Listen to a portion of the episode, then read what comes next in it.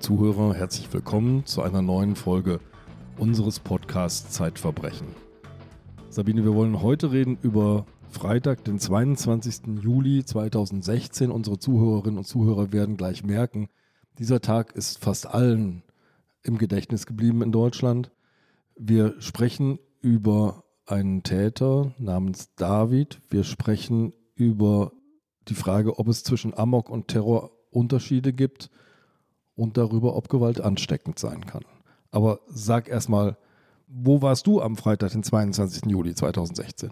Ja, das weiß ich ganz genau. Da hatte ich nämlich einige junge Kolleginnen aus dem Haus eingeladen zu mir nach Hause und wir saßen auf der Terrasse und unterhielten uns und tranken ein Weinchen und auf einmal gingen die Alarmsignale los wegen Push-Meldungen auf den Handys und dann brach bei uns der Wahnsinn aus auf der Terrasse und alle rannten zu ihrem Telefon und schauten da hinein, was los ist. Da hieß es Terroranschlag in München. Und da war der Abend zu Ende. Also die eine Hälfte brach auf und packte ihre Sachen und die andere Hälfte blieb sitzen und schaute Fernsehen, was jetzt passiert ist. Und dann kamen ständig diese Eilmeldungen und ständig diese Live-Aufzeichnungen aus München. Und es meldete sich ein Kollege aus dem Dossier, der heute bei uns ist. Das ist nämlich unser Gast, der damals nach München gefahren ist und sich damals aus dem Urlaub befindlich bei uns gemeldet hat und gesagt hat, kann ich helfen. Und dann ist er losgefahren. Er ist, heißt Bastian Berbner, Redakteur im Dossier. Hallo Bastian. Hallo. Jetzt erzähl mal, wie du den 22. Juli erlebt hast und alles, was danach kam, denn du hattest ja eine Menge Arbeit dann.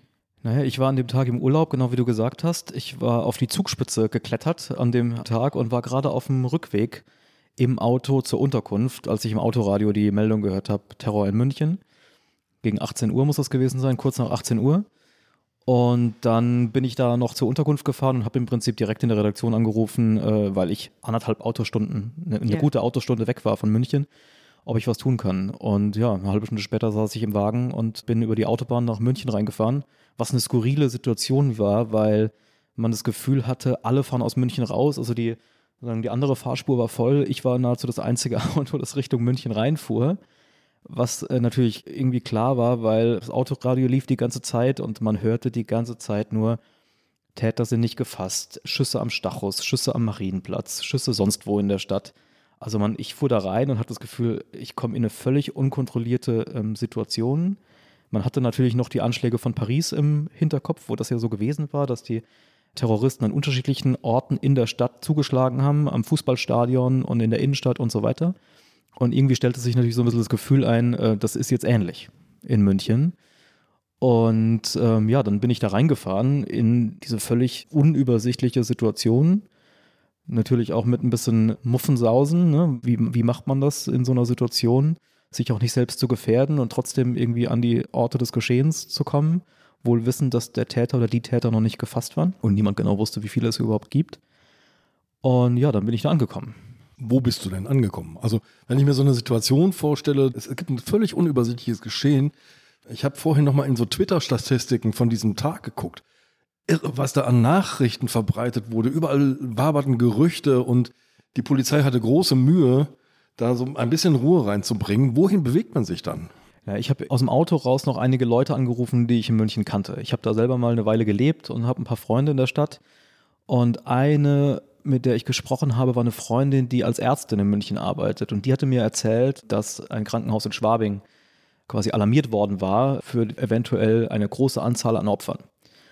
Und ehrlich gesagt bin ich dann erstmal da hingefahren. Ich dachte, okay, wenn irgendwas Großes passiert, wer weiß. Dann war ich da eine Stunde, zwei, es war wahrscheinlich mittlerweile neun Uhr abends, würde ich schätzen. Also die, die eigentliche Tat lag drei Stunden zurück und da passierte nicht viel im Krankenhaus. Ich habe dann auch angefangen, damit mit den Leuten zu sprechen und irgendwie hatte ich den Eindruck, naja, vielleicht kommt es doch nicht so schlimm, wie man im ersten Moment dachte. Und dann habe ich einfach die Zeit damit verbracht, die Wartezeit letztlich, rumzutelefonieren, Kollegen abzutelefonieren in München Freunde äh, abzutelefonieren, Twitter zu checken natürlich, die Polizei anzurufen, all die Dinge, die man halt zuerst macht in solchen Situationen. Und dann habe ich mich irgendwann später am Abend mit einer Kollegin getroffen, die auch in München war. Und dann haben wir uns zwei, drei Stunden aufs Sofa gesetzt und haben gebrainstormt, wie gehen wir jetzt weiter vor. Du warst ja mit Kerstin Bunter, mit Katharina Lobenstein und Otto Lapp. Ihr wart zu viert Mit wem hast du dich da getroffen? Wer war die Kollegin? An dem Abend mit Katrin Gilbert, die dann. Ach, die war auch noch dabei. Die war, die war ja. auch noch dabei, die ist dann später ausgestiegen, wenn ich mich richtig erinnere. Die Kolleginnen, die du jetzt aufgezählt hast, sind dann, glaube ich, am Tag danach oder zwei Tage danach dazugestoßen.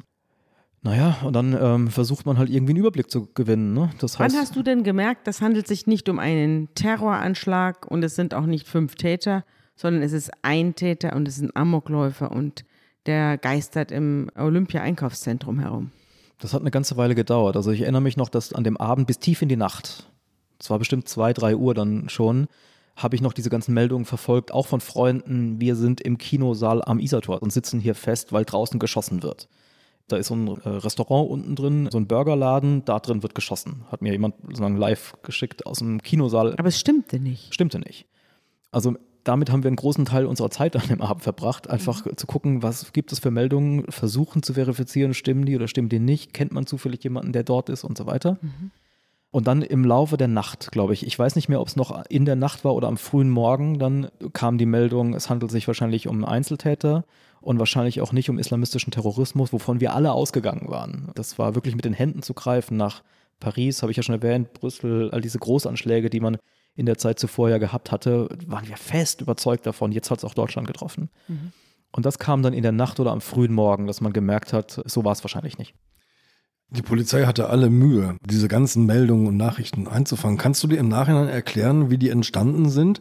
Ist das so ein, so ein Gefühl von Angst, das sich über die Stadt verbreitet und dann schlägt irgendwo eine Tür und man interpretiert das als Schuss? Oder wie funktioniert das? Das war auf jeden Fall, spielte mit Sicherheit eine Rolle. Was auch eine Rolle spielte, war, das haben wir dann später erfahren, dass Zivilpolizisten relativ schnell am Einsatzort waren, bewaffnete Zivilpolizisten. Das heißt, es gab jede Menge Menschen, die sahen Menschen mit Waffen durch die Stadt laufen, ohne Uniform. Also die konnten nicht erkennen, dass das Polizisten waren und haben dann den Notruf gewählt. Mhm. Und so kam unter anderem, das ist nur ein Mosaiksteinchen sozusagen dieser Wahnsinnsnacht, aber so kam halt auch die Meldung zustande, dass da mehrere bewaffnete Täter mit Langwaffen, hieß es damals sogar noch, mhm. unterwegs waren, weil die halt richtig gut ausgerüstet waren, diese Polizisten.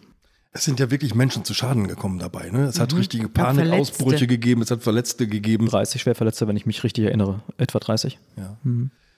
Jetzt legt sich das Ganze, es klärt sich allmählich während der Nacht. Wie sieht das Bild am nächsten Morgen dann aus?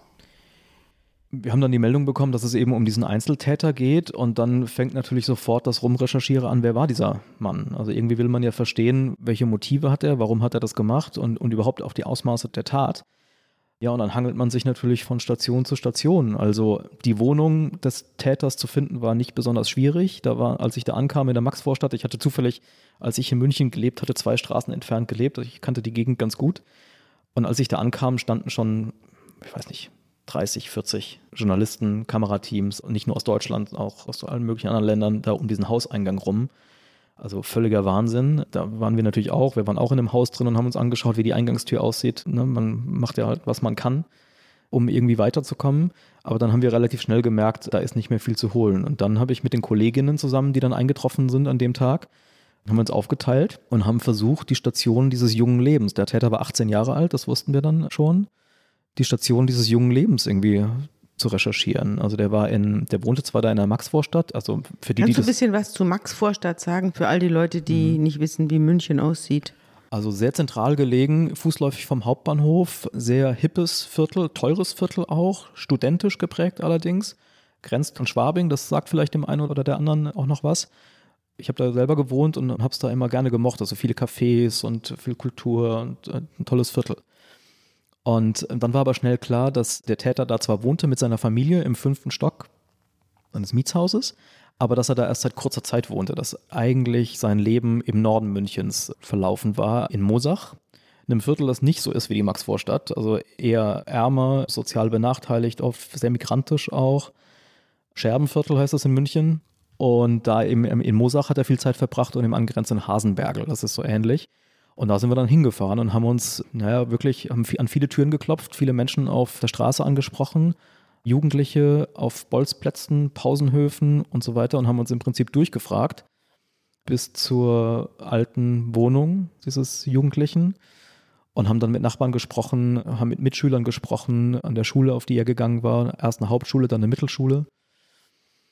Und da hat man dann in diesen Gesprächen, gerade mit den Mitschülern, ehemaligen Mitschülern, so einen ersten so ein erstes Gefühl dafür bekommen, was da eigentlich passiert war. Mhm. Also Mobbing war dann ja ein ganz großes Thema später auch in der Berichterstattung und in der Analyse, warum dieser Mann gemacht hat, was er gemacht hat. Und das haben wir da halt brühwarm erzählt bekommen von diesen Jugendlichen. Das war ehrlich gesagt schockierend, was wir da gehört haben. Dazu kommen wir gleich, Bastian. Ich glaube, wir müssen einmal nochmal darin erinnern, wie denn dieser Tatverlauf war. Den haben, glaube ich, nicht mehr alle vor Augen, die sich an diesen Tag erinnern. Kannst du uns den nochmal rekonstruieren? Im Prinzip war der Täter mit einer Pistole im Rucksack und 300 Schuss Munition in eine McDonalds-Filiale gegangen am Olympia-Einkaufszentrum. Er hatte vorher über Facebook versucht, einige Menschen dort bewusst hinzulocken. Das ist äh, ein perfider Aspekt dieser Tat. Mit Freibier, ne? Oder so genau, er hat geschrieben, das haben wir haben dann später auch Jugendliche getroffen, die, die diese Nachricht bekommen haben und uns gezeigt haben auf ihrem Handy. Also so auf, auf die Art, kommt doch alle zum Maggie, so hieß das da, zu McDonalds, ich gebe euch einen aus. Nicht zu teuer, aber ich gebe euch einen aus. Das war die Nachricht die er an viele Freunde in Anführungszeichen geschickt hatte. Und dann ist er da eben selber kurz vor 18 Uhr am Freitagabend aufgeschlagen, ist oben im ersten Stock in die Toilette reingegangen, hat dort sich quasi bereit gemacht für die Tat, hat seine Waffe rausgeholt, geladen und ist dann zurück ins Restaurant gegangen und hat angefangen zu schießen. Und hat dann, das war, glaube ich, ein bisschen später, ne? 18.50 Uhr oder sowas, glaub, der erste Schuss. Ich glaube 1751, ah, 1751. Ähm, war, war glaube ich, der erste Schuss. Und dann, Auf Kinder, ne? Zuerst. Ja, die ersten, die es getroffen hat, war eine Gruppe von Jugendlichen, 13, 14, 15, 16 Jahre alt, glaube ich, die da an einem Tisch saßen. Und fünf der sechs, wenn ich mich richtig erinnere, sind gestorben. Und dann ging er relativ schnell raus. Er war nur eine Minute im McDonalds, ist dann rausgegangen auf die Straße, hat weitergeschossen, hat dann vor einer Saturn-Filiale noch einen Menschen erschossen und unten im Olympia-Einkaufszentrum, das ist eines der größten Einkaufszentren Bayerns, mhm. viel los natürlich noch am Freitagabend, und hat dort weitergeschossen und ist dann, neun Menschen insgesamt sind gestorben in diesen zwölf Minuten, wenn ich mich richtig erinnere. Und ist dann über das Parkdeck der Tiefgarage, quasi der, der Parkgarage des Einkaufszentrums weggegangen, wurde dort gefilmt von einem Anwohner. Das war dann auch im Fernsehen, das hat dann jeder gesehen.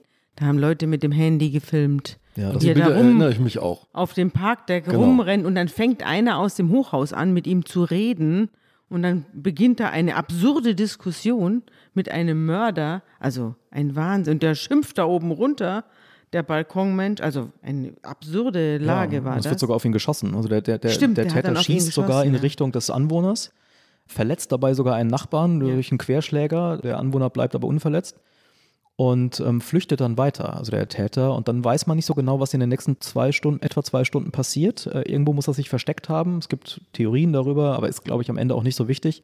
Gegen 20.30 Uhr wird er dann von einer Streife gestellt in der Gegend und er versucht, er sagt immer wieder zu den Polizisten, sie sollen ihn doch erschießen, sie sollen ihn doch erschießen. Also in Amerika nennt man das ja irgendwie Suicide by Cop. Ja. Ja. Das haben die nicht gemacht und dann hat er sie selber gerichtet. Zwischenzeitlich vermeldet auch die Polizei, sie suche nach bis zu drei Tätern. Ist die Situation so unübersichtlich? Wenn man das jetzt so nachzeichnet, wirkt das nach einem sehr klaren, schrecklichen Weg. Aber ein klarer Weg eines Täters. Die Situation scheint aber wirklich deutlich unübersichtlicher gewesen zu sein, oder? Naja, die haben im Laufe der Nacht 4000 Anrufe bekommen mit Hinweisen. 4000. Und ich habe dann später mit dem Polizeisprecher äh, mich lange unterhalten, der sagte, wir waren natürlich auch in dem Film mit Paris, Brüssel, islamistischer mhm. Terror, mehrere Attentäter an unterschiedlichen Orten in der Stadt. Also die waren ja, die hatten das ja auch alles auf dem Schirm, genau wie wir Reporter auch.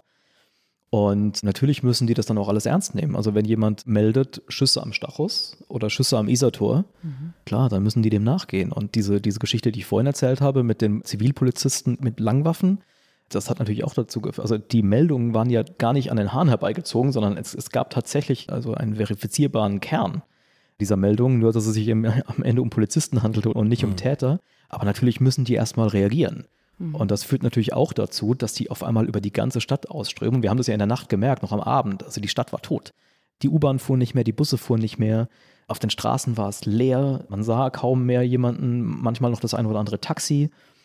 Und überall war Polizei. Nicht nur äh, die Münchner Polizei, bayerische Polizei, aus Österreich kamen Spezialeinheiten, GSG 9 war in der Stadt, aus Nürnberg kamen Polizisten angerückt. Also ja, der ist natürlich über Stunden nicht gefunden worden. Da ist einer schwer bewaffnet, rennt rum, erschießt Leute und ist nicht aufzufinden. Mhm. Ne? Das ist natürlich eine verstörende Lage. Und dann auch danach. Also selbst als der dann tot war, ging die Polizei ja immer noch davon aus, dass die anderen Täter halt in der Stadt unterwegs waren. Das war, das, die ganze Nacht war wirklich extrem angespannt. Dieser junge Mann, der sich da erschießt, David heißt er. Wer ist David? David hieß bis kurz vor der Tat noch Ali. Das ist sein Geburtsname. Sohn iranischer Einwanderer. Seine Eltern waren in den 90er Jahren als Flüchtlinge aus Iran nach Deutschland gekommen. Er ist dann in München geboren worden, genau wie sein jüngerer Bruder. Und ist aufgewachsen in der Stadt, eben in Moosach im, im Norden Münchens, wie ich es gerade beschrieben habe. War immer eine Art Außenseiter, war auch früh psychologisch auffällig, war früh in Therapie, hatte stark mit Mobbing zu kämpfen, als er auf die weiterführende Schule gewechselt ist, auf die Hauptschule, die Schule, vor der wir dann am nächsten Tag da standen. Und hatte nie eine Freundin und hatte eben stark mit diesem, mit diesem Ausgegrenztsein zu kämpfen. Du hast das vorhin schon so entsetzt fast berichtet, was dir die Jungs auf dem Bolzplatz und da um die Schule herum erzählt haben. Was haben sie denn erzählt? Naja, ich erinnere mich noch an so einen Jungen, der war genauso alt wie er, 18. Der hat uns erzählt, er ging in die Parallelklasse und hat aber teilweise so einige Kurse mit ihm zusammen gehabt und er hat dann erzählt, dass er ihn im Unterricht immer geschlagen hat von hinten, so Ohrfeigen gegeben hat und so und dass der sich halt nie gewehrt habe, Ali, wie er damals noch hieß, dass ihn selbst die Mädchen geschlagen haben, dass die Mädchen ihn mal irgendwann im Unterricht festgehalten haben und geschminkt haben, so mit Lippenstift also gegen und seinen so, Willen. gegen seinen Willen und dass sie sich halt über ihn lustig gemacht haben, dass er irgendwie kein Mann sei und also dieses verletzte Männlichkeitsbild, das spielt, glaube ich, in dem Fall auch eine, eine, Rolle, wie sich dann später auch im Gespräch mit Experten gezeigt hat, mit Psychologen ist das bei vielen Amokläufern tatsächlich wichtig, das verletzte Männlichkeitsideal, zumindest in, in westlichen Ländern. Also das haben wir da ganz viel gehört und einfach viel, also ich meine, das war absurd. Das war der zweite Tag nach dem Amoklauf und wir sprachen da mit diesen Jugendlichen vor der Schule und dann bildete sich so eine ganze Traube aus Kids um uns herum und die haben sich gegenseitig hochgeschaukelt in ihren Anekdoten über ihn. Und, und, und jeder wollte noch einen draufsetzen. Und immer, ja, erinnerst du dich noch, wie er immer gestottert hat und wie wir ihn mal verprügelt haben und wie er geschminkt wurde. Und wir, wir hörten uns das an und ich meine, das war zwei Tage her, da hatte dieser Mensch neun andere Menschen erschossen und danach sich selbst. Und es war wirklich, es war surreal. Es war wirklich surreal. Also die haben keine Verbindung hergestellt zwischen ihrem Tun und äh, dem, was da passiert ist. Das war viel Machotum, viel Mackertum. Ich weiß nicht, die, die, müssen die Verbindung hergestellt haben, weil das natürlich in aller Munde war. Alle haben darüber geredet. Auch über das Thema Mobbing bereits. Das war damals schon ein großes Thema. Das heißt, die müssen irgendwie eine, eine Verbindung hergestellt haben, aber ich weiß nicht, ob sie es einfach überspielt haben. Sie versuchten so zu sein, als ob sie stolz darauf wären. Es war wirklich, es war, es war pervers auf eine gewisse Art, was die erzählt haben.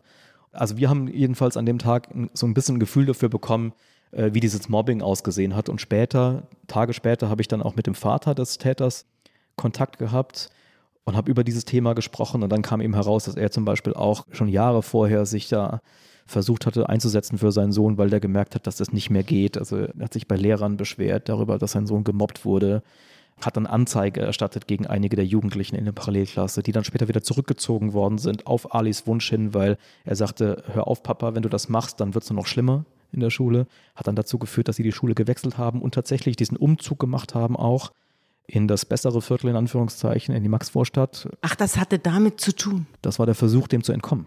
Mhm. Ja, also das war dann eines der Themen, auf das wir uns in der Recherche fokussiert haben, weil wir halt dachten, naja, wenn wir die Motivation dieses Täters ergründen wollen, das hat sicherlich damit zu tun gehabt. Er war ja nicht nur in Therapie, sondern er war ja in der Psychiatrie auch. Was hatte er denn für eine Diagnose und worauf hat man die zurückgeführt? Naja, ähm, das ist ja immer schwer mit solchen Sachen, aber er hatte, so hieß es glaube ich damals, eine Erkrankung aus dem depressiven Formkreis, wenn ich mich richtig erinnere. Und war lange in Behandlung gewesen, ein Jahr zuvor, also ein Jahr vor dem Attentat tatsächlich stationär, knapp zwei Monate lang. Und ich habe versucht, mit den Ärzten zu sprechen, das ist mir nicht gelungen. Die haben sich da zurückgezogen auf ihre Schweigepflicht, das kann ich auch verstehen in so einer Situation. Also ich kann quasi nur das sagen, was dann später rauskam und das ist eben, dass es ja stark auch mit dem Mobbing zu tun hatte, stark mit dem Zurückgewiesen werden von einem Mädchen, für das er geschwärmt hat. Da ist er wohl einmal sehr brüsk zurückgewiesen worden. Das hat da offenbar mit reingespielt. Und das alles plus eben dieses Außenseitertum plus Identitätskrisen. Ich hatte gerade schon gesagt, dass er kurz vor der Tat, kurz nach seinem 18. Geburtstag, sich umbenannt hat von Ali in David. Das ist, glaube ich, auch nicht zu unterschätzen, weil da scheint oder schien für uns damals zum ersten Mal so ein Thema durch, was dann später sehr, sehr wichtig wurde. War das offiziell die Umbenennung oder ja. hat er sich selber da umgenannt? Soweit ich weiß, war das offiziell. Offiziell. Also er hat sich von einem arabischen in einen hebräischen Namen gewechselt. Und dahinter stand, das haben wir in diesen Tagen noch nicht gewusst, das haben wir dann später erfahren, quasi eine Art Identitätskrise dieses jungen Menschen. Also der war, es ist absurd, wir dachten am Anfang, das ist ein islamistischer Attentäter, der Mhm. hasste Islamisten. Der hatte einen richtigen Hass auf Salafisten und Dschihadisten. Aber er war auch Antisemit und hat sich trotzdem diesen hebräischen Namen ausgesucht. Das ist Ja. doch eigenartig. Ich weiß nicht, inwiefern das eine bewusste Entscheidung für einen hebräischen Namen war. Ich glaube, er wollte einen deutschen Namen haben. Er sah sich als Deutscher, er dachte, David ist ein deutscher Name. vermutlich. Ich kann das nicht sagen, was er dachte, aber nach allem, was ich jetzt rekonstruieren konnte in den Recherchen und was dann auch später bekannt wurde durch die Ermittlungen gegen ihn, ist er eben in den Jahren zuvor abgedriftet in, in rechtsextremistische Kreise und er empfand sich als Deutscher. Deswegen gibt es auch diese absurde äh, Situation auf dem Parkdeck, also in diesem Video, das ihr ja vorhin auch schon angesprochen habt, gibt es halt diesen Wortwechsel zwischen dem Anwohner und ihm und man hört, wie, ich weiß nicht, ob es der filmende Anwohner ist oder nochmal jemand anders, wie jemand zu ihm sagt, du Kanacke. Und dann sagt er, ich bin keine Kanacke, ich bin Deutscher. Das war ihm ganz wichtig, das festzuhalten. Und das ist dann später auch rausgekommen, als die Polizei seinen Rechner durchsucht hat und seine Chatverläufe in irgendwelchen Ego-Shooter-Spielen und, und auf Internetplattformen. Also er hat sich als Deutscher gesehen, er hat sich als Arier gesehen, sogar als Über-Arier, weil er aus Iran kam, also halb Iraner, halb Deutscher. Er sprach von Untermenschen und meinte damit Deutsch-Türken, Menschen, die vom Balkan ursprünglich stammten. Also in gewisser Weise die Menschen, die ihn an der Schule hauptsächlich gemobbt hatten. Von denen schloss er sozusagen auf die gesamten Bevölkerungsgruppen und sprach über die in dieser Nazi-Terminologie. Und das, wir können da gerne im Detail drüber sprechen. Später wurde das dann wichtig in der Ausdeutung dieses äh, Tages. War er nun Rechtsextremist, war er Rechtsterrorist oder eben nur ein Amokläufer in Anführungszeichen? Das spielt da natürlich alles rein. Es wurde bei ihm ein Buch gefunden. 334 Seiten stark. Amok im Kopf, warum Schüler töten. Und ihr habt für diese Recherche den Autoren dieses Buches angerufen und habt ihm die Frage gestellt, was löst das in Ihnen aus, wenn im Besitz eines Amokläufers Ihr Buch über Amok ist? Was war seine Antwort? Peter Langman, ein Psychologe aus den USA, eine der Koryphäen in diesem Bereich. Das Buch ist ein Standardwerk, das er geschrieben hat, um Amokläufe letztlich zu verhindern, indem er darüber aufklärt, wie die Psychologie dieser Täter aussieht. Und das war einer der Gründe, warum ich gesagt habe, meine Güte, ich meine, wir müssen mit diesem Mann sprechen, weil der schreibt ein Buch, um Amokläufe zu verhindern und jetzt wird sein Buch gefunden im Zimmer eines Amokläufers. Und nicht das erste Mal, wie er dir dann erzählt hat. Genau, Das dann erzählt er mir am gab's vorher Telefon. auch schon mal. Das ist tatsächlich schon mal passiert in den USA, wo man auf dem Computer eines Amokläufers eben dann sein Buchmanuskript gefunden hat. Ja, er fand es verstörend, natürlich. Er sagt, äh, das ist natürlich genau das Gegenteil dessen, was ich intendiert hatte beim Schreiben dieses Buches. Aber natürlich konnte er auch nicht ausschließen, dass das eine Rolle gespielt hat bei der Radikalisierung dieses jungen Mannes. Also wir wissen, Ali, David später, hat das Buch gelesen. Ja, das war gelb markiert, einige Stellen, vor allen Dingen die Stellen zum Columbine-Massaker, so ein im Prinzip ein mittlerweile berühmtes ähm, Schulattentat aus Amerika. Ja, ganz schrecklich. Ich erinnere es noch gut. Ja. Und das hat David sehr beschäftigt. Er hat alles irgendwie gelb angemarkert in diesem Buch. Und das ist dann eines der großen Themata in diesem Text geworden, das wir geschrieben haben, dass junge Menschen, die quasi auf der Suche sind, die radikalisiert sind, die ideologisiert sind in die eine Richtung oder die andere, sich an solchen Texten halt ja ein Beispiel nehmen und dem nacheifern. Und das ist nicht auszuschließen, dass David das hier gemacht hat. Es gibt ein Kapitel in diesem Buch, das sozusagen auch ein Mobbing-Opfer schildert, das dann zum Amokläufer wird. Das könnte so eine Folie sein. Aber es gibt ja noch mehr Zusammenhänge, nämlich dieser Tag, dieser 22. Juli 2016, ist ja ein besonderer Tag. Er erinnert an ein großes, ein schreckliches Verbrechen auf Utøya, auf der Insel Utøya 2011. Exakt fünf Jahre vorher. Exakt fünf Jahre vorher. Genau. Also man kann das letztlich nicht beweisen, aber der Verdacht liegt schon sehr nahe, dass David bewusst am 22. Juli 2016 zugeschlagen hat. Und damit Eben- auf Anders Breivik verweist, der Genau. auf dieser Insel schrecklich viele Menschen getötet hat. genau. Also es war eine lange vorbereitete Tat. Auch die Beschaffung der Waffe hat ja ein Jahr vorher bereits eingesetzt. Breivik war ein Held für ihn. Ne? In Davids Zimmer wurde ja nicht nur das Buch von Langman gefunden, sondern auch alle möglichen Zeitungsartikel über Utøya, über Anders Breivik. Äh, Wir wissen, dass David das Manifest von Breivik gelesen hatte. Wir wissen, dass er einige Male auf so- sozialen Medien das Profilbild von Anders Breivik benutzt hat. Auch wenn ich mich richtig erinnere, am Tattag hatte er, glaube ich, noch sein Profilbild geändert in das von Anders Breivik, aber auch nicht zum ersten Mal. Das hat er teilweise vorher schon mal gemacht, was interessant ist, weil später sich darum die Diskussion entspinnen wird, hätte man es nicht wissen können. Ja. Und das natürlich ein ganz klares Alarmsignal hätte sein müssen, an dem wer auch immer das dann sieht, hätte sagen können, Moment mal, da müssen wir mal hingucken. Aber ich will nur sagen, also Breivik war für ihn ein Einfluss. Fünf Jahre nach dem Attentat sein eigenes Attentat. Er hat die gleiche Waffe wie Breivik benutzt, eine Glock 17. Und man weiß eben dann später aus den Sachen, die man gefunden hat auf seinem Computer und, und so weiter, dass Breivik einen Einfluss auf ihn hatte. Wie übrigens andere Amokläufer vor ihm und oder Rechtsterroristen auch. Du hast ja auch versucht, mit den Eltern ins Gespräch zu kommen. Wie ist denn das verlaufen? Und der Vater hat dir einen Brief, eine Mail geschickt, oder? Ja, ich hatte mit ihm über eine ganze Zeit Mailkontakt. Was war denn der von Beruf, der Vater? Taxifahrer, ah ja. Und die Mutter? Verkäuferin. Mhm. Und die beiden lebten eigentlich ein sehr, ein sehr gut integriertes äh, Leben da in München. Also die waren ja in den 90ern, hatte ich vorhin gesagt, dann nach Deutschland gekommen und hatten es aber geschafft, muss man sagen. Also der Vater hatte sein eigenes Taxiunternehmen. Und ja, ich habe dann mit ihm gesprochen zum ersten Mal, ich weiß nicht mehr, drei, vier Tage, würde ich vermuten, nach der Tat. Das war schwer, an ihn ranzukommen, aus offensichtlichen Gründen. Aber ich habe dann einen Taxifahrer ausfindig gemacht in München, der ihn kannte, quasi, weil sie Kollegen waren und der hat mich dann in Kontakt gesetzt mit ihm und dann haben wir gemailt.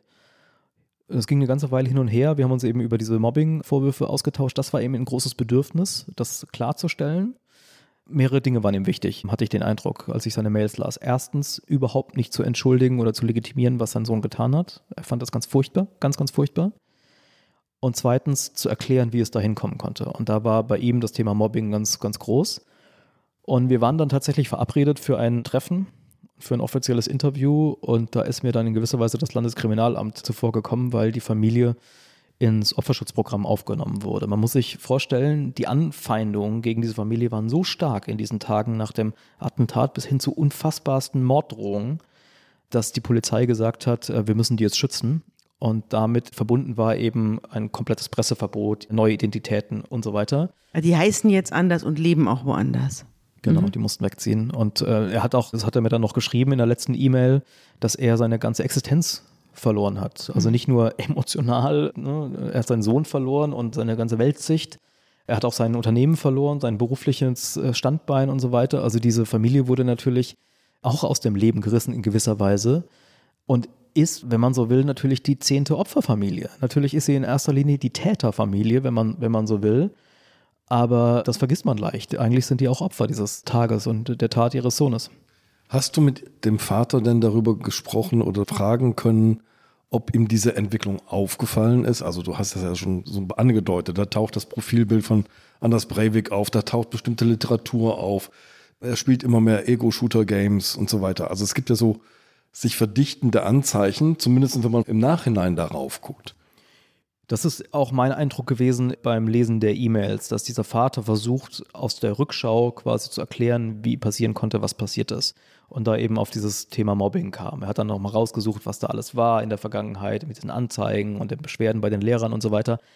Ich glaube, und das wissen wir eigentlich auch aus den Ermittlungsergebnissen später, dass Ali und dann David, also David, das sehr gut verborgen hat vor seiner Familie, was er da gemacht hat. Er war sehr zurückgezogen in seinem Kinderzimmer, konnte es gar nicht leiden, wenn jemand sein Zimmer betrat. Und war Er hat sich inzwischen in seine eigene Welt da verstrickt, ne? ja, hat unfassbar viel Zeit vor dem Computer verbracht. Das haben wir ja hier schon öfter gehabt, dass, dass Leute im Geheimen die ungeheuerlichsten Dinge planen und um sie herum ist buntes Treiben und keiner merkt was. So ähnlich scheint es hier auch gewesen zu sein. Also ganz viel Zeit in Computerspielen, in irgendwelchen Foren, im Darknet dann auch, wo er auch die Waffe gekauft hat. Und ich glaube, seine Familie hat da wenig mitbekommen. Peter Langman, mit dem ihr gesprochen habt, hat im Laufe seiner Forschung, Erkundungen, Überlegungen, wie wird jemand zum Amoktäter, schon so ein paar Faktoren aufgezählt.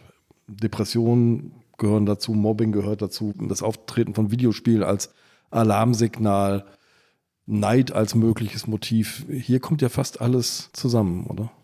Genau, plus eben noch die Herabsetzung dieses Männlichkeitsbildes, das ist für ihn auch ganz wichtig. Also im Prinzip kommt in dieser Figur David ganz vieles von dem zusammen, was in der Wissenschaft mittlerweile als Kriterium Tracker. gilt. Nun kann man ja auf all das auch anders reagieren, als sich eine Pistole in den Rucksack zu stecken und möglichst viele Menschen umzubringen.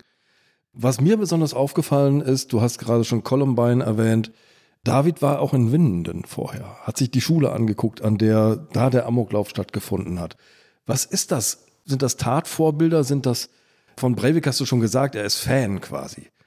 Also ist Gewalt in diesem Fall wirklich ansteckend? Man guckt sich das an und am besten hören wir jetzt auf, darüber zu reden, damit wir nicht noch mehr anstecken, oder?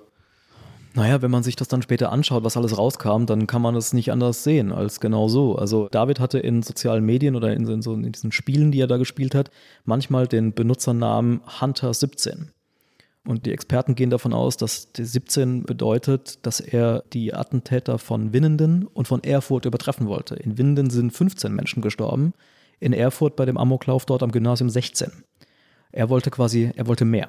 Er wollte den größten das ist die These der Experten, die da später drauf geguckt haben. Er wollte den größten Amoklauf, den größten Anschlag in Deutschland in den letzten Jahren machen.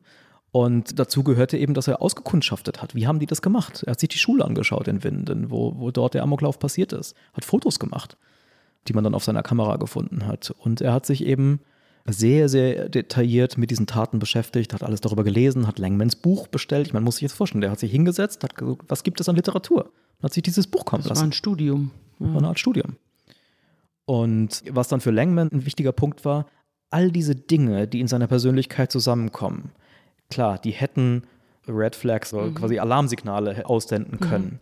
Was aber wirklich Alarmsignale hätte aussenden müssen, sind die zahlreichen Ankündigungen, die er gemacht hat. Langman sagt, die allermeisten Amokläufer kündigen an, dass sie handeln werden.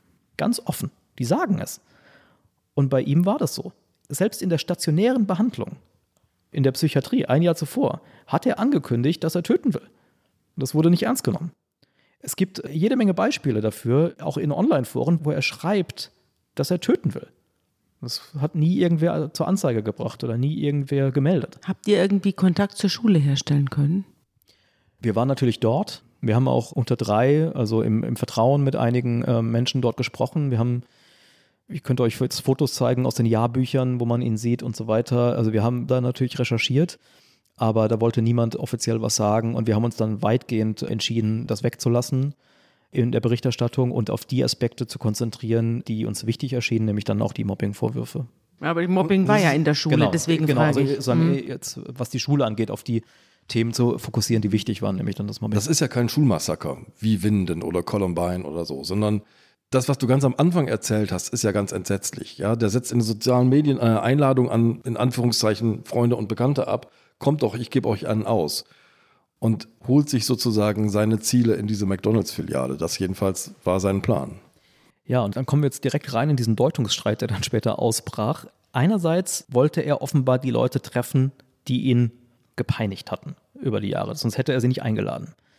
Andererseits hat er dann später Menschen ermordet, die nichts mit ihm zu tun hatten, die aber so aussahen. Vor dieser Saturn-Filiale zum Beispiel. Zum Beispiel. Ja. Mhm. die aber so aussahen wie die Menschen, die mit ihm äh, zu tun hatten, weil sie vielleicht aus denselben Herkunftsländern kamen und so. Also er, Also Stellvertreter ja, hat er er hat quasi eigentlich eine Art Rassismus. Er hat halt von seinen Mobbern letztlich auf alle Deutschtürken, auf alle Ausländer und so weiter geschlossen und hat dann diejenigen angegriffen, die so aussahen, als ob sie Ausländer wären, seiner Meinung nach. Und da kommen wir dann eben rein in dieses Bild, ist das Rechtsterrorismus. Also eine klar rassistische letztlich Tat, die er gemacht hat. Werbung. Liebe Hörerinnen und Hörer, Sie möchten das Magazin zum Podcast einmal unverbindlich testen? Dann lassen Sie sich Ihre persönliche Zeitverbrechen-Ausgabe gratis nach Hause liefern. Jetzt bestellen unter www.zeit.de slash Verbrechen-testen.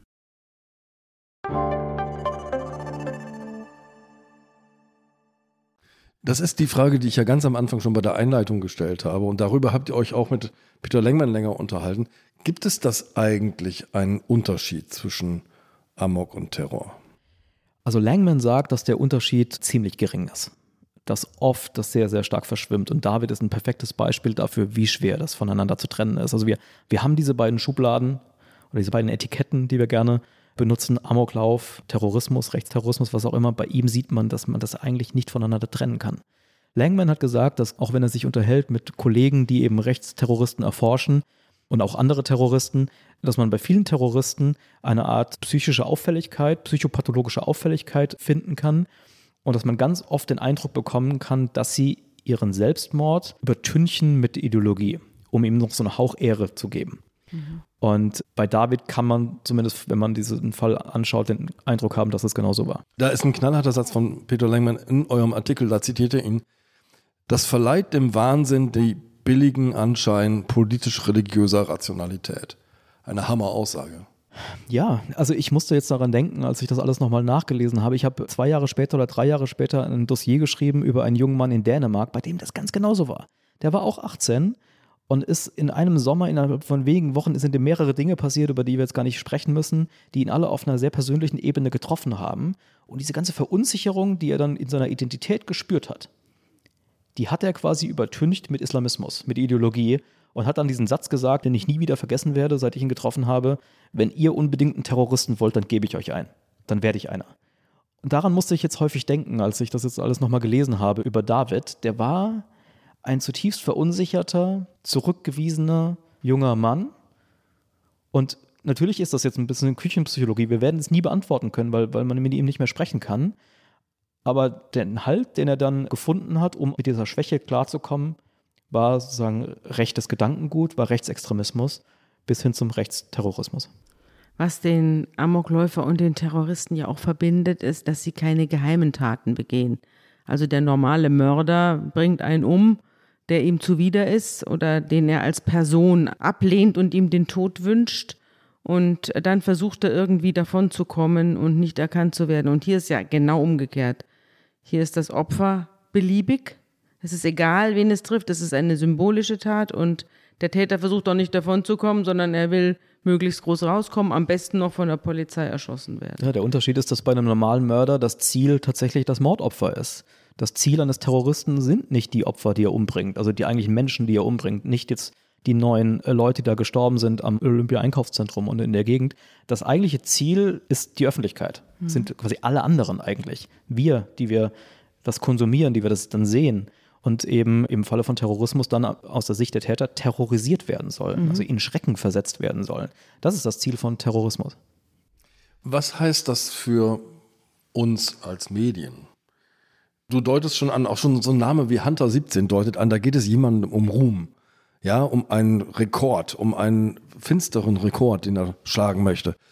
Die Bilder zirkulieren, Live-Bilder laufen quasi. Also die Tat findet auch halb öffentlich statt oder öffentlich statt tatsächlich. Muss man das alles lassen? Muss man das alles unterbinden? Darf man darüber nicht schreiben, nicht berichten? Wir hatten damals bei der Veröffentlichung eures Textes ja auch extreme Probleme oder es gab große Diskussionen darum, wie wir das bebildern sollen. Wir haben wenige Jahre zuvor den Amoklauf in Winnenden mit Bildern von Amokläufern illustriert und haben uns dahinterher wahnsinnig, wahnsinnig drüber geärgert. Wir haben auch große Vorwürfe bekommen, zu Recht, und haben es diesmal dann vollkommen unterlassen. Überhaupt Bilder. Du hast es ja mitgebracht. Beschreib mal, was da drauf ist. Für ich weiß noch, dass Hörer. wir damals tagelang mhm. darüber diskutiert haben, wie wir das machen. Und wir haben uns dann entschieden, die Bilder quasi zu drucken. Also man sieht hier auf der Titelseite des Dossiers, das wir damals gemacht haben, im Prinzip ein Porträt Davids des Täters, aber es ist so unkenntlich gemacht, es ist so in die Unschärfe äh, gezogen, nur ein Fleck eigentlich. dass man nichts erkennt. Mhm. Und dann steht einfach auf diesem, diesem farbigen Etwas, das man da sieht auf der Seite, steht der Amokläufer von München. Und so haben wir das gemacht mit allen Bildern, die wir in diesem Dossier gedruckt haben. Ich weiß nicht, ob das jetzt die beste Lösung ist von allen. Die beste wäre sicherlich gewesen, gar nicht zu berichten. Darüber können wir gleich sprechen, um jetzt auf deine Frage zu beantworten. Hätten wir es einfach lassen sollen? Ich glaube nein, aber das war unser Versuch, optisch eine angemessene Berichterstattung hinzukriegen. Naja, um die Frage zu beantworten, hier, ähm, also wir wissen ganz klar, dass Täter sich inspirieren lassen von Berichterstattung über andere Amokläufe und Terrorattentate. Das wissen wir. Das kann man auch sagen, tatsächlich in einigen Fällen kausal miteinander in Verbindung bringen. Wir wissen auch, es gab eine Studie, die mich umgehauen hat, als ich sie gesehen habe. Das war ein Jahr später, im Sommer 2017, erschien die von einem deutschen Ökonomen, Michael Jetter an der University of Australia. Das ist eine Studie, in der er 60.000 Terrorattentate analysiert hat, von 1970 bis 2012. Eine große quantitative Studie. Und er hat quasi versucht, in Verbindung zu setzen, gibt es einen Effekt, wenn über ein Attentat besonders groß medial berichtet wurde. Und der quantitative Zusammenhang war, wenn über einen Anschlag groß berichtet wurde, gab es in den sieben darauffolgenden Tagen Folgeanschläge, an denen durchschnittlich drei Menschen gestorben sind. Wenn es die Berichterstattung nicht gab, gab es das nicht.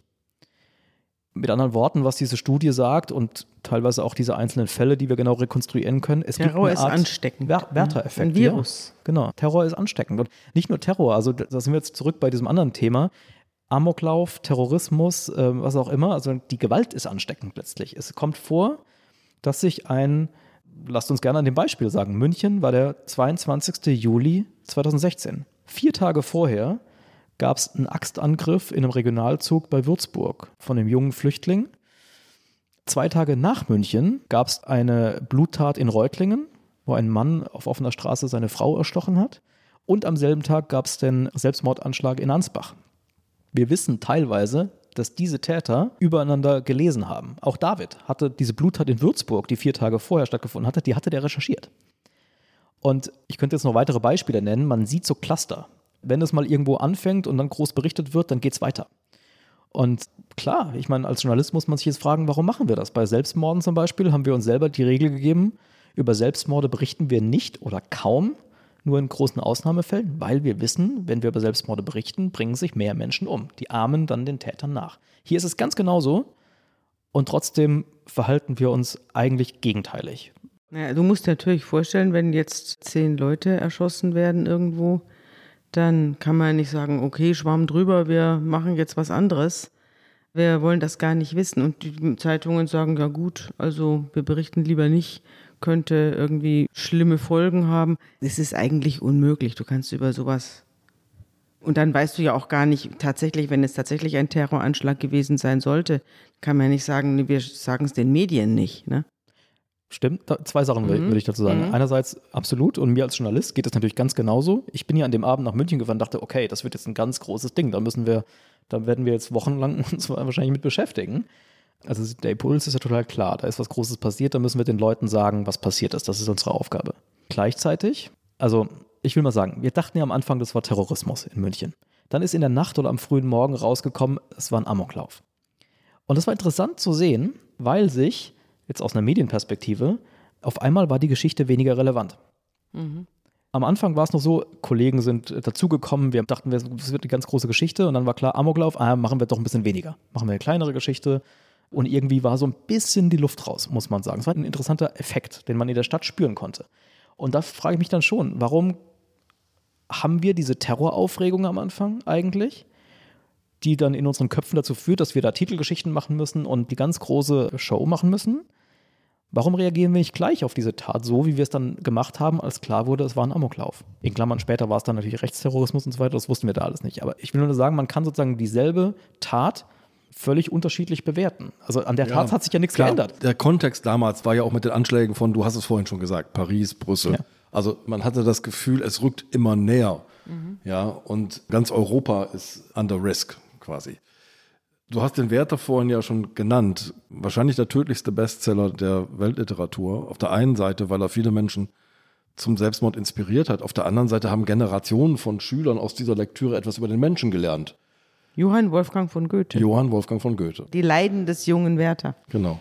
Mhm. Und wir reden jetzt gerade über diesen 22. Juli 2016, weil wir verstehen wollen, erstens, was war das für ein Mensch? Wie ist er zu diesem Menschen geworden? Was bedeutet das eigentlich für uns? Können wir Anzeichen erkennen? Gibt es sowas wie Amokprävention zum Beispiel? Was sagt denn Peter Langman dazu? Ja, ja, wir haben ihn natürlich gefragt. Äh, haben Sie sich je Gedanken darüber gemacht, vielleicht solche Bücher nicht mehr zu schreiben? Dann können Amokläufer sie ja nicht lesen. Und dann sagte er, nee, äh, man, man, muss das schreiben, man muss auf die Psychologie äh, dieser Menschen hinweisen, um es dann am Ende verhindern zu können. Dass dann im Einzelfall vielleicht mal jemand dabei ist, der sich anstacheln lässt, ich meine, das ist dann die Güterabwägung, die man treffen muss. Also was ist wichtiger, die Prävention im Großen oder sozusagen diesen Einzelfall verhindern? Und da sagt er, nee, man muss das machen, man muss berichten und auch Journalisten müssen berichten. Und wir haben das jetzt auch getan, wir tun das auch immer wieder. Wir versuchen, diese Gratwanderung möglichst gut zu nehmen, eben nicht den Täter zu glorifizieren. Ne? Darüber habe ich mit Peter Langman damals auch lange gesprochen. Das ist ja das, was, was sowohl ähm, Terroristen als auch Amokläufer wollen, sozusagen in ihrem letzten Akt den, den maximalen Ruhm, Ruhm ja. Ja, bekannt zu werden auf der ganzen Welt. Ja, wir wissen das. Anis Amri, der Attentäter vom Breitscheidplatz in Berlin, hat seinen Ausweis liegen lassen im LKW, den er benutzt hat. Hat in der Kamera gewinkt, als er geflohen ist, in Anführungszeichen. In Nizza, der Attentäter, hat seinen Ausweis liegen lassen. Charlie Hebdo genauso. Die lassen ihren Ausweis liegen, nicht weil es irgendwie ein Fehler ist, sondern weil sie wollen, dass über sie berichtet wird. Und ich glaube schon, dass wir äh, versuchen sollten, dieses Kalkül, wann immer es möglich ist, zu durchkreuzen und trotzdem irgendwie zu informieren über das, was da passiert ist. Lieber Bastian, ganz herzlichen Dank. Sehr gerne. Bastian, gut, dass du da warst. Sehr Vielen gerne. Dank. Dankeschön. Tschüss.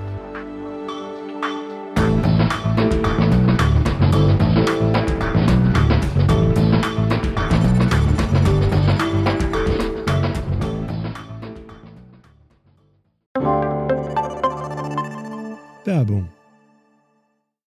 Liebe Hörerinnen und Hörer, wenn Sie mehr zu den Fällen in unserem Podcast erfahren möchten, abonnieren Sie den kostenlosen Zeitverbrechen Newsletter. Mit exklusiven Fotos und Recherchehintergründen erhalten Sie alle zwei Wochen einen Blick hinter die Kulissen von Zeitverbrechen.